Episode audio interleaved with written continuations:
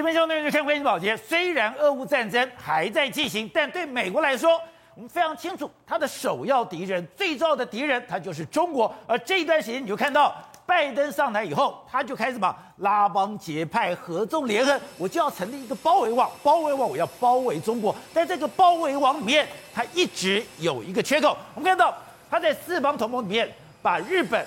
把澳洲、把印度包围起来，但是在第一岛链最关键的位置的韩国，之前在文在寅就任的时候，他一直在犹疑两端，他一直在不愿意表态，甚至还表现了对中国的一个友好，但现在。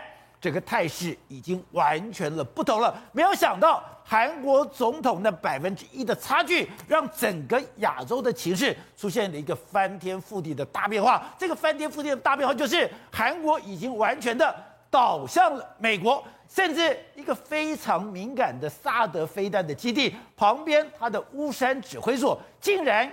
也开放要让拜登去参观，甚至我们知道在战争里面，半导体日益重要。而拜登拜登到了韩国以后，他第一个要看什么？要看三星，是不是说把中国最后的希望、最后半导体可能的来源，我就要把你给完全封杀？而且在这一次的拜访里面，有一件事引起了世界的瞩目，也就是文在寅下台之后，他其实一直想说，哎。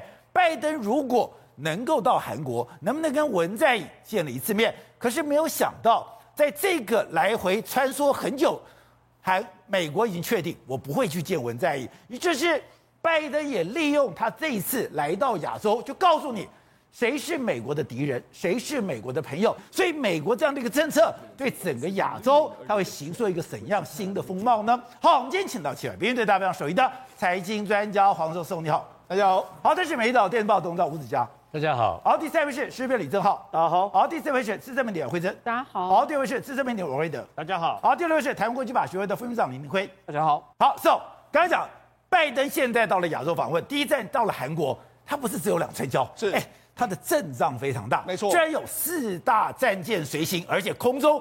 RC 一三五 S 的这个预警机在空中不断的盘旋，有任何风吹草动都可以及时来反应。而韩国更妙了，已经中断很久的美韩军事实兵实弹演习 竟然恢复了。没错，所以有人讲说，现在拜登来真的将第一岛链从北到南。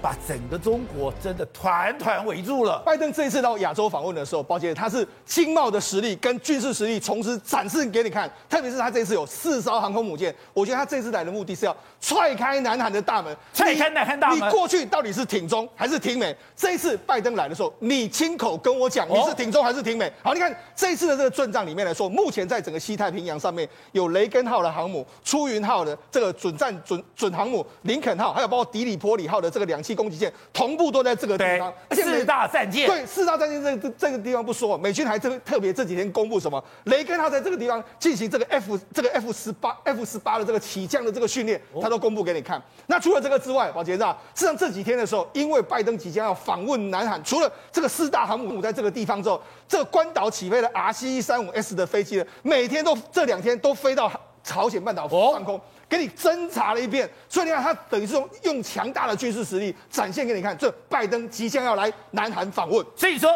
这个 RC 一三五 S 它被称为什么？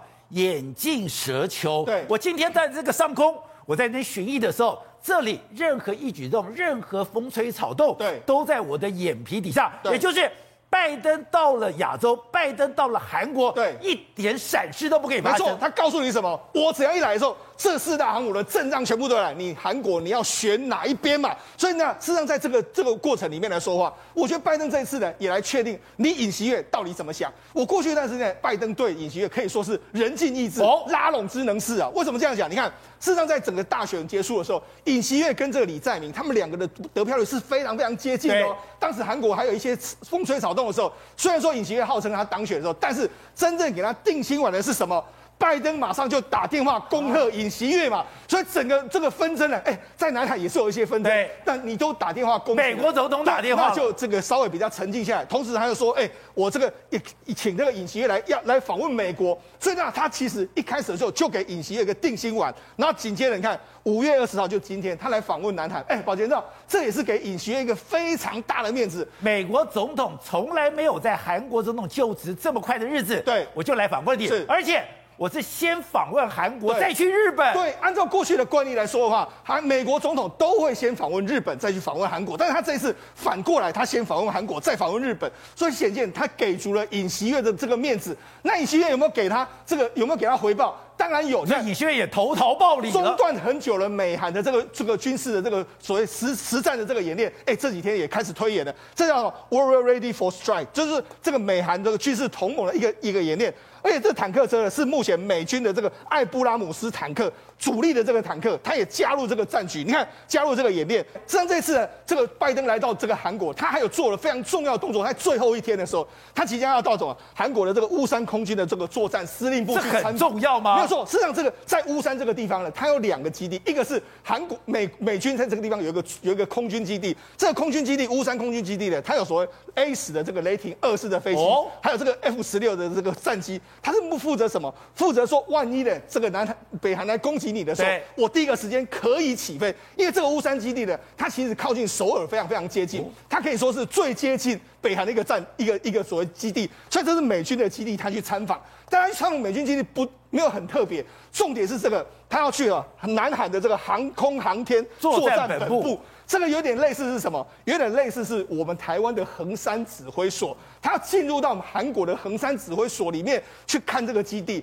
那为什么这个基地非常重要呢？宝杰知道，事实上韩国的这个作战计划里面来说，他们都一想到说。因为北韩如果要攻击南韩的话，第一个时间最有可能的攻击的就是所谓的我用先用飞弹射。对。那用飞弹射的时候，所以他们航空航天的作战本部来说的话，是第一级的重要的这个部重要的这个部队。所以这个部队里面来说，你看他去视察什么？因为韩国的这个所谓防空系统里面有三个东西，你看一二三，那这个东西是什么？这个叫做 kill chain，就是绞杀链。第二个叫做韩国的这个防空防空的这个系统，第三个叫做报复系统，什么意思呢？就是第一个系统来说的话，假设韩国呃不这个所谓你朝鲜已经发射飞弹的时候，我这个 kill chain 我可以领先发射哦，你发射你我看到你发射，我可以先发射，这就是 kill chain。Kill chain 的意思就在这个地方。第二个就是所谓的 K A M D，K M D 就是大韩民国的所谓的航空跟所谓的作会指作这个所谓作作战指挥系统，它这是什么意思呢？你飞弹射出来的时候，我这里面有萨德有爱国者飞弹，我拦截你，这就是所谓的第二导第二个这个第二个防卫。第三个防卫这是什么？这叫做 K M P 啊，K M P 啊是什么？我要报复跟惩罚。所以你看，它是由空中部队。然后空中部队我就飞到你炸回去，北韩之后我就可以炸回去，或者是从水上的舰艇射飞弹去攻击你。哦，所以这个时候 A10 就很重要了。所以这就是他们韩国的这个空，这所谓航天、航空跟航天作战本部，他就在负责。防这个韩国的所有的空中防御，空中防御，就这次呢，拜登要进去看，所以到这里面来说的话，当然是昭示我韩国都把最机密，或者说这是美韩所建立起来的体系，这次拜登要去看个非常仔细。所以说，尹锡悦这次给了拜登给足了面子，对，已经中断很久的实兵实弹演习，我我可以超重新来，是。重新来就代表我们坚实的军事盟友。对，第二个就是今天我让你看到我最神秘的军事基地，对，对。我没有任何的隐瞒，是，而且这样讲的话是，哎，美国他最在乎的萨德系统，对，我未来的扩张，对，也都有可能，是，所以这个时刻，拜登对也很给面子，对，所以我第一天我第一次，对，我就到了韩国，是，代表说我认的认你是我的好朋友，对，但另外一个文在寅就完全不是这样了，文在寅今天是被公开打脸，为什么？因为我们知道，事实上这一次拜登来到南韩访问，当然。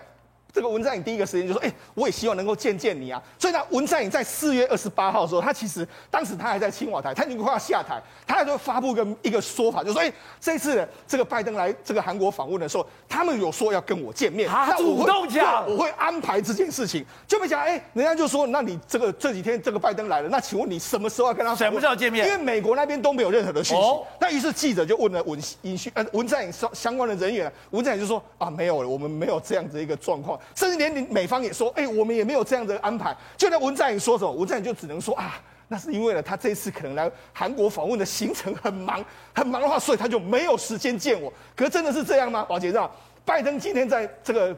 这个韩国他只有两个行程，一个行程就是抵达之后呢，然后他第二个行程是去三星，三星后来就没有行程了。哦，所以他其实行程很浪，但是他现在文在寅只能够自己这样讲。那为什么文在寅为什为什么文在寅会这样子这么尴尬呢？因为说穿了是拜登不愿意见你，所以我连一点面子都不给你。对，而且文在寅里面得到的是说，从拜登方面得到难以会面的通知，对，而难以会面的通知是理由是什么？没有理由，就是故意要不认不见你嘛。那为什么这样？我再跟他讲，事实上你看四月二十八，他说说，哎，我们一这个白宫呢方面呢要跟我见面。可以让他四月二十六号的时候，他卸任前接受了最后一次的他们美韩国媒体的专访，说他说什么？他说什么？我认为我们不能被要求选择站在美国这边或是中国这边，哎，还不选边？拜托你还在说这样话？这样话的时候，当然拜登不会愿意见你，你还没有选边嘛。相对于你尹锡悦已经策略策略的非常清楚，我就是选美国这边，他当然要趁这个时候赏你一巴掌。所以拜登透过这一次，谁是敌人，谁是朋友，敌友之间。非常分明。好，宝姐，这次呢，拜登他去韩国的时候，他会跟韩国的重要的财团会谈，有的见面，有的会进行是实地去参访。你看这次，譬譬如说，你看他会去三星参访之后，紧接下来 SK 现代汽车、LG、乐天，还有韩华、O OCI，还有 Naver 这些，全部都会跟这个拜登，要么是见面，要么是进行会谈，都会会谈。会谈之后做什么？哎，这我把韩国的现代所有的这个这个所谓的主主要公司全部一网打尽之后，你看。最重要今天的行程就是他傍晚的时候会抵达在平泽的这个晶圆厂。平泽晶圆厂，那这一次呢来说的话，尹锡悦呢他还特地从这个首尔开拔到这个这个平泽呢，会跟拜登一起去参访这个三星。哦，那三星呢也是由李在镕亲自亲自来接接待。那三星在这一次呢，听说他们会请拜登去看呢最新的这个三纳米制成的晶的细晶圆的这个晶片厂。除了这个三纳米之外，还有所谓 GAA 架构，他们会展现给拜登看。那第一个事件，他们就说：“哎、欸，我们是要说服拜登说，哎、欸，你要求这个美国企业多下单一点，在我们韩国三星嘛。所以你看，其实呢，某种程度来说的话，韩美国也准备把三星纳进到所谓的美国半导体的一个供应链里面。好，慧珍，中国当然也感受到压力，所以杨洁篪在跟苏立文讲的时候就说：，哎、欸，我们二十大你千万不要介入。不止如此，这两天更多的动作是。”居然传出有些地方不能打国际电话，是。既然传出说现在中共的高官要先检验你的亲属，还有你在海外有多少的资产。如果你在美国有很多资产的话。你要赶快给我处理掉！是呃，其实那个拜登这一次呢，首次的一个亚洲行，被外媒视为是防堵中国之旅哦。也在这个此时，人家就发现说，中国确实有一点不寻常的迹象。什么不寻常呢？除了在防疫上仍在维持一个极端的一个风控之外，现在竟然还传出。封网以及锁国相当相关的动作，那封网是什么意思？他们就说现在哦，包括几个城市，像江西、河北、河南。浙江、辽宁、贵州都有一些网络的跟那个他们的一个国际电话已经传出说不能接通，不能打国际电话，不能打国际电话。他说呢，如果你要打国际电话，你必须先提出申请，而且要在五月二十号跟这个相关单位提出申请，不然的话，他就变成是让你没有办法接通。然后人家就心想说，哎，为什么？为什么只是打个国际电话这样不行？就官方理由是说怕你被诈骗。然后他们就心里想说，怎么可能会因为？怕被诈骗的理由，就完全断了与国际的联系。那除了这个电话打不通之外，第二件很不寻常的事情是，这一阵子发生过好多个一些留学生拿着他们的一个要去国外念书的一个相关文件，或者有的甚至是绿卡准备出国，结果在那个机场的时候直接被剪掉他的绿卡，或者是不让他出国。那人家就说，为什么我不能出国？对啊，因为你绿卡剪掉。对，为什么我不能出国？我明明都有相关理由。他们就说，现在中国呢已经下达了一个指示。非必要性的出国全部都取消，他现在有点封锁，不让他人才外流了。对，所以他们都说现在中国在进行一个三部曲，也就是封控之后封网，封网之后进行锁国。那进行锁国之后，现在另外一个不寻常迹象是什么？竟然下达中国他们自己共产党的内部一个文件，说所有的高阶主管必须要的高官。禁止高官他的配偶以及子女拥有海外的财产，或者是拥有海外的一个相关的持股。如果有的话，就要赶快卖掉；如果你不卖掉的话，这些官员不应该晋升。然后你知道有多少人吗？就他们自己内部查过，在二零一四年就有三千多名中国共产党的高官，他的子女是在国外念书的。你不要说别人，习近平自己女儿在国外念书。所以他们就说：“哎，为什么中国会下达这样的指示？因为有个说法，他们看到俄罗斯被美国这样经济制裁之后，发现怎么有那么多俄罗斯这个这个他们的官员在海外都有庞大的资产，所以他们认为说，我现在必须要先限制你这件事情，否则以后一旦美中之间发生什么状况之后，美国采取同样的经济制裁的话，那你这一些我共呃共产党的高官们，你到时候胳膊是往外弯。”还是胳膊是往内弯，他们要防止这样的事情发生。这个压力，我可以从一个人身上感受到了，就是台湾非常有名的那个演员李立群。哦，他开始上海封城的时候，他怎么讲？多磕头，少说话；多磕头，少说话。哎，多么样的谦卑啊！可是他现在居然怎么讲？哎呀，怎么还在封城啊？妈，那个瓜不能这样切啊！他说，哎。这个封城完了以后，我就要退休了。我要退回哪里？我要退回台湾。哎，对啊，你现在要看到的画面都是上海的画面，而且你要知道，这个都是上海非常繁荣，然后人声鼎沸，甚至连外滩，以前我去外滩的时候，连半夜一两点全部都是人。结果现在你看，大白天的空无一人，空荡荡。这像是他们自己上海所说的“我们已经解封了吗？”所以画面会说话，唯一人很多是哪里？超市。现在超市还继续，你看这满满这边全部都是人。为什么这超市都是人？因为他们担心说会不会其实真的放风两天又又要开始解封，所以这些人开始去那个超市里面先抢好所有可能需要的物资。还有另外一个人群是哪里？就是逃难潮，逃离那个上海的这个逃难潮。你看。他连骑开呃骑车，还要骑脚踏车，前面都要背着他的行囊，都要想办法离开上海。用推的，用走的，就是要逃离上海，因为他们担心，现在不逃离上海的话，可能随时马上又被封起来了。果不其然，现在网络上又有一些照片，什么照片呢？原来有一些小区又把铁片又上去了，而且呢，有一些店家本来要营业的，现在那个店家也上海又封了，又封了。所以你看旁边的住户就说。不是才说要解封吗？怎么又封了？到底是搞什么鬼啊？你这边全部的人都是看着他封，就说你们到底搞清楚，两天前才说要解封，现在又封，到底是封什么意思？那还有包括你的连铁丝网还封你整个宿舍，那现在连特斯拉，我们都知道，其实特斯拉的工厂能不能正常运作是一个非常大的指标。就他们现在说，所有的特斯拉工厂六千名员工到现在还睡在厂区的地板上，到六月十三号才有可能让。他们回去睡宿舍，所以换句话说，如果真正解封的话，怎么可能到目前为止都还是点对点在啊封闭式情况里面工厂上班？好，所以体会这次拜登到了亚洲，第一站到了韩国，他摆出这个阵仗。第一个，我有这么多的航母、两栖登陆舰来随行，空中的预警机，还有我马上进行了韩国跟美国的军事演习，我不跟文在寅见面。处处透露着玄机吗？而且摆明着敌我分明。对，这一次拜登之行哈，你看到大阵仗的所有的军事部署哦，都在亚太地区，代表说哦，这就是代表说强国强人来讲的话，第一次亚洲行绝对不能落亏嘛，对不对？这做给谁看的？当然做给中国看的。为什么呢？因为上上这个礼拜五月十号的时候。王岐山才到韩国去，而且王岐山还邀请尹锡悦说：“你在适当的时机的时候要突破美国的这个突围，然后呢到中国来访问，来走一走。”其实你看到他邀请尹锡悦去中国，邀请尹锡悦到中国去。那你再看到这个拜登到韩国之后，一定也会邀请尹锡悦到美国访问嘛？对所以接下来尹锡悦第一站出国访问，可能就是美国了。而且这个有一点尴尬的是。习近平一直想要到韩国访问，习近平也想去日本访问，结果你日本跟韩国都还出不去，人家拜登已经来了。尴尬的就是文在寅，为什么文在寅在任的这几年期间呢？习近平从来没有踏过韩国的土地上，所以就变成说这是非常尴尬的事情。而当然这一次啊，也做足了这样的面子给韩国。你看到拜登他先访问韩国，然后再到日本。这以往日美国的总统奥巴马也好，川普也好，他们第一站都先选择以日本，然后第二站才到韩国。这等于是做足的面子给尹锡悦哦。第二件事情，我在韩国现场我不见。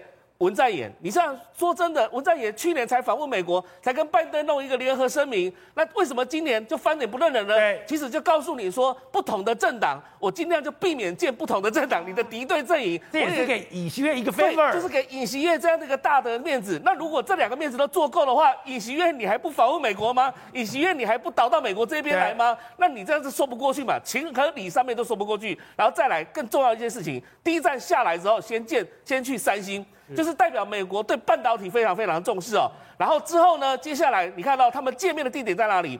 龙山的总统府，而不是在原本的青瓦台总统府。你知道为什么不又不青瓦台？你知道吗？因为青瓦台长期以来可能已经都有中国的间谍在里面放监听器了。真假的？你知道吗？为什么？为什么这个尹锡悦要赶快换总统府？因为你如果说我今天是一个亲美政权，我在里面所有的作业全部老中国一清二楚的话，那还得了？里面有监视器，一定是有监视器。所以为什么他坚持要换？而换了地点又更加保密，因为它本来就是国防部在用的地方，那个地方本来就国防部在监管的，所以本来就没有所谓的监听，早就已经是肃清掉了。而国防部本身来讲，跟美国的关系是非常好的，所以你看到他其实很多动作都在做一件事情，跟中国切。切断关系，防堵中国。对，然后这一次拜登来的时候，又提这个所谓的印太经济框架，这个东西就是要跟中国切断切断供应链嘛。所以你可以看得出来啊，所有的任何一个动作都在跟中国保持一个距离。是。然后接下来拜登到日本访问的时候，也会跟日本去提一个什么，就是太空计划。什么太空计划？阿提米斯的这个太空计划，这什么呢？要协助日本人。回到到了月球，那在月球做什么？你知道美国现在太空站准备关起来了，但以后来讲，整个在太空站只剩下中国的天宫，天宫的这个太空站来讲的话，以后要给全全世界各国来用的时候，还是会有机密的问题。所以现在美国跟日本已经计划直接在月球，我们在月球弄一个太空站。然后在太月球太空站可以作为我跳跳跃到其他星球的一个重要的跳跃的一个基地，所以变成叫做月球之门啊，Moon Gate 这个计划就会接下来在日本跟美国来进行，而这里呢也包含所谓的军事意涵在里面。如果我可以在月球建立太空站，我为什么不能在月球弄立一个军事基地来针对中国呢？来威吓中国呢？这时候呢，双方你看下一个阶段都是在搞太空竞争、太空赛。所以呢，日本跟美国已经现在在乔好了，准备在月球进行开发。好，对的。刚才讲，虽然拜登这一次亚洲行没有到了台湾，可是所有谈判的过程里面都跟台湾有关。而台湾现在的军备，这两天讲了，因为俄乌的关系，出现了一个翻天覆地的大变化。而这翻天覆地的大变化，让我们的汉光演习最重要的汉光演习。居然没有电脑兵推，只有纸本兵推。没错，那么过去几届的这个汉光演习啊，在实战的这个经验、实战的演练之前，一定都是电脑兵推嘛。对。然后这次因为因应这个俄乌战争，所以把电脑兵推改成图片兵推啊。这我相信呢，那么这一次乌克兰对抗俄罗斯的这个方式，一定把大家吓了一大跳。哦，事实上，整个战争的形态在改变，为什么呢？其实最早的时候呢，是从亚美尼亚跟亚塞拜然的战争开始的。对，这两个陆上的部队，事实上实力不会说差得非常悬殊啊。但没想到那时候就已经注意到了，那时候用什么呢？那时候亚塞拜然用土耳其 TB2，听起来很熟，是不是？对。就乌克兰这次用的 TB2 的攻击无人机啊，直接带着那么四枚的这个飞弹呢，在亚美尼亚的上空。直接把亚美尼亚的坦克部队，然后补给车、装甲车全部炸烂，全把萨姆三百都给炸了。对，当时那么啊、呃，为了要造成这个等于说惊恐吓的效果啊，亚塞拜然还故意把相关的那个呃这个产矿，亚美尼亚的部队产矿拍成影片嘛，到处散发。当时就已经注意到攻击无人机的可怕的地方，因为过去过去我们看到的攻击无人机用最多在哪里？美军，美军不是用啊这个死神无人机去炸吗？啊，或者甚至于忍者飞弹去杀一个恐怖分子的头等等啊。但是亚两亚战争，亚塞拜然跟亚美尼亚，因为最后的结果是亚塞拜然赢了，亚美尼亚投降还割地。那么当时是我们这个所谓的攻击无人机刚好出来的时候最可怕的地方。这一次我们也把这个攻击无人机，在过去台湾，其实很多人不知道，台湾研究无人机超过四十年哦，非常久了。为什么呢？郝柏村在他这个当参谋总长之前就已经提到有关于无人机的重要性。不过当时的无人机比较着重在所谓的侦察嘛，那后来呢，那么现在演变成从美军开始演变成这个呃攻击无人机的那个好处跟力量还之后呢，这次 T B Two 领军。TB2 领军，紧接而来又包括这个所谓的啊凤凰幽灵啦啊，包括这个呃美军给的相关的这些呃自杀无人机等等啊，那么包括弹簧刀等等，还有波兰给的这个所谓的战友的攻击自杀无人机，整个战场你可以发现，先有无人机，那么去侦察了以后锁定位置。锁定位置，甚至可以标定你的经纬度，然后紧接而来，马上进行哦，无人机可以直接轰炸你，或者是你的炮兵部队就直接用炮，甚至于现在用幺五五的这个 M 拐拐拐的直接打你嘛，就标定好就射击。对，整个战场改变了，整个战场整个战争的形势改变了。过去我们强调一定要什么，陆军一定要什么，要有装甲兵，对不对？要有这个什么啊、呃，坦克啦，要有自走炮啦，要有拖曳炮啦，要有大炮啦，炮兵啦，然后先轰，然后先这个等于说就是步炮装联合军。对，我跟你讲，这个战这个这个等于说啊，这个相关的爆炸里面呢，其中有一段最可怕的是什么？在大概战争还不到这个一个月的时候，你还记不记得在那个宽敞的马路的时候，突然间，那么俄罗斯不是一大堆的坦克吗？突然间。第二辆的坦克中弹爆炸，我一开始都不知道为什么炸第二辆，我还想说奇怪，不是应该炸第一辆吗？后来才知道你为什么，你知道为什么叫第二辆？为什么第二辆？因为指挥官在第二辆里面，他精准的标的了，先把指挥官给炸掉。他连指挥车是哪台都我问你，俄罗斯的指挥官在第二辆车子里面，然后呢，他被炸死了以后呢，旁边的这些坦克他怎么办？这些阿兵哥、这些车长，他等于说要开坦克的人乱成一团嘛。紧接着来，棒棒棒，像开花一样，整个炸掉。那个上个礼拜，那发生了一件不可思议的事，不是在渡北顿涅茨克河的时候。今天后来统计出来的，不是我们台湾网友所说的一次七十三辆。两次加起来超过一百多辆，你知道吗？一百多辆的坦克，一百多辆的坦克跟装甲车全部炸掉，两个营的兵力没了，全死了，连他的指挥官都死在这个车子里面。所以呢，你就知道现在的战争在无人机的部分已经改变成这样。哎，董事长，这次拜登到了亚洲，真的有这样的威吓的作用吗？而且他非常清楚要表明，是我的敌人，我提高规格；是我的，我认为你不是我的朋友，像我在。我见都不见你。是啊，韩国虽然重要哈，但是拜登到亚洲之行的主要的目的呢，并不是为了一个韩国，主要还是一个亚洲的一个印太的一个大部署。对，从今天开始，全世界的国际头条新闻，绝对不是俄乌嘛，一定是拜登到亚洲嘛。哦这代表什么意思呢？什么意思？代表的就是说，我的原来的印太总战略来讲的话，并没有任何的让步，没有没有任何改变嘛。对，并不会因为欧洲发生事情，我对亚洲有轻忽嘛。是相反的，他反而强调亚洲的重要性。你看他在亚洲出访之前，他先在华盛顿在 DC 接见了东盟所有的领袖，开了东盟的会议。对不对？然后是代表了他对亚洲的经济各安全各方面的重视嘛。对。第一个先完成这个动作嘛，所以他这次到到亚洲目前的行程的安排，我的了解好像是说，先到韩国，到南韩，然后下礼拜二到日本。日本。到日本的话，到做印太的四方会谈嘛。印太四方会谈是第二次要举行印太四方会谈，所以他讲他要传递一个什么讯息呢？很清楚，就是说我重我非常重视印太亚洲的战略。所以他这个亚洲战略的主要敌人、主要挑战者是谁呢？所以他讲主要竞争者是中国嘛，他剑指中国，所以他用那么大的一个演习在这边。然后另外还有一个重要的一个是是哪一个国家呢？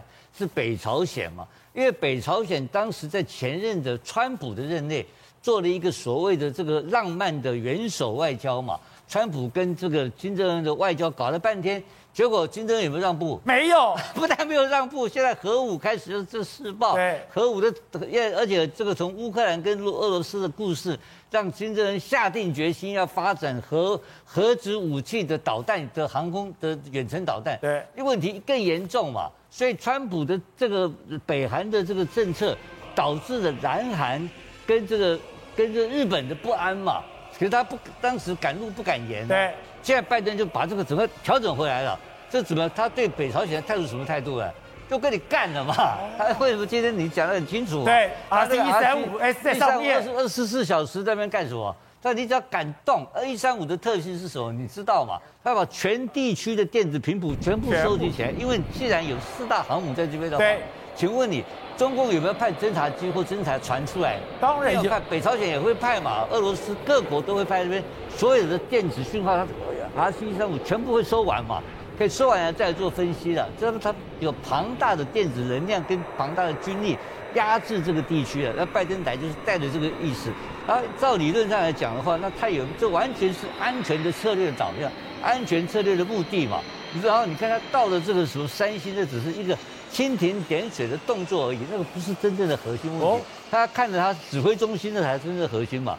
但是南韩现在就确定的是亲美政权了嘛。亲美政权有一个最重要的东西，美，那我请问你在南韩，在在南韩的这个美军的指指挥权是在美军身上，对，所以还是美军在指挥南韩的军队嘛，所以他有什么好担心？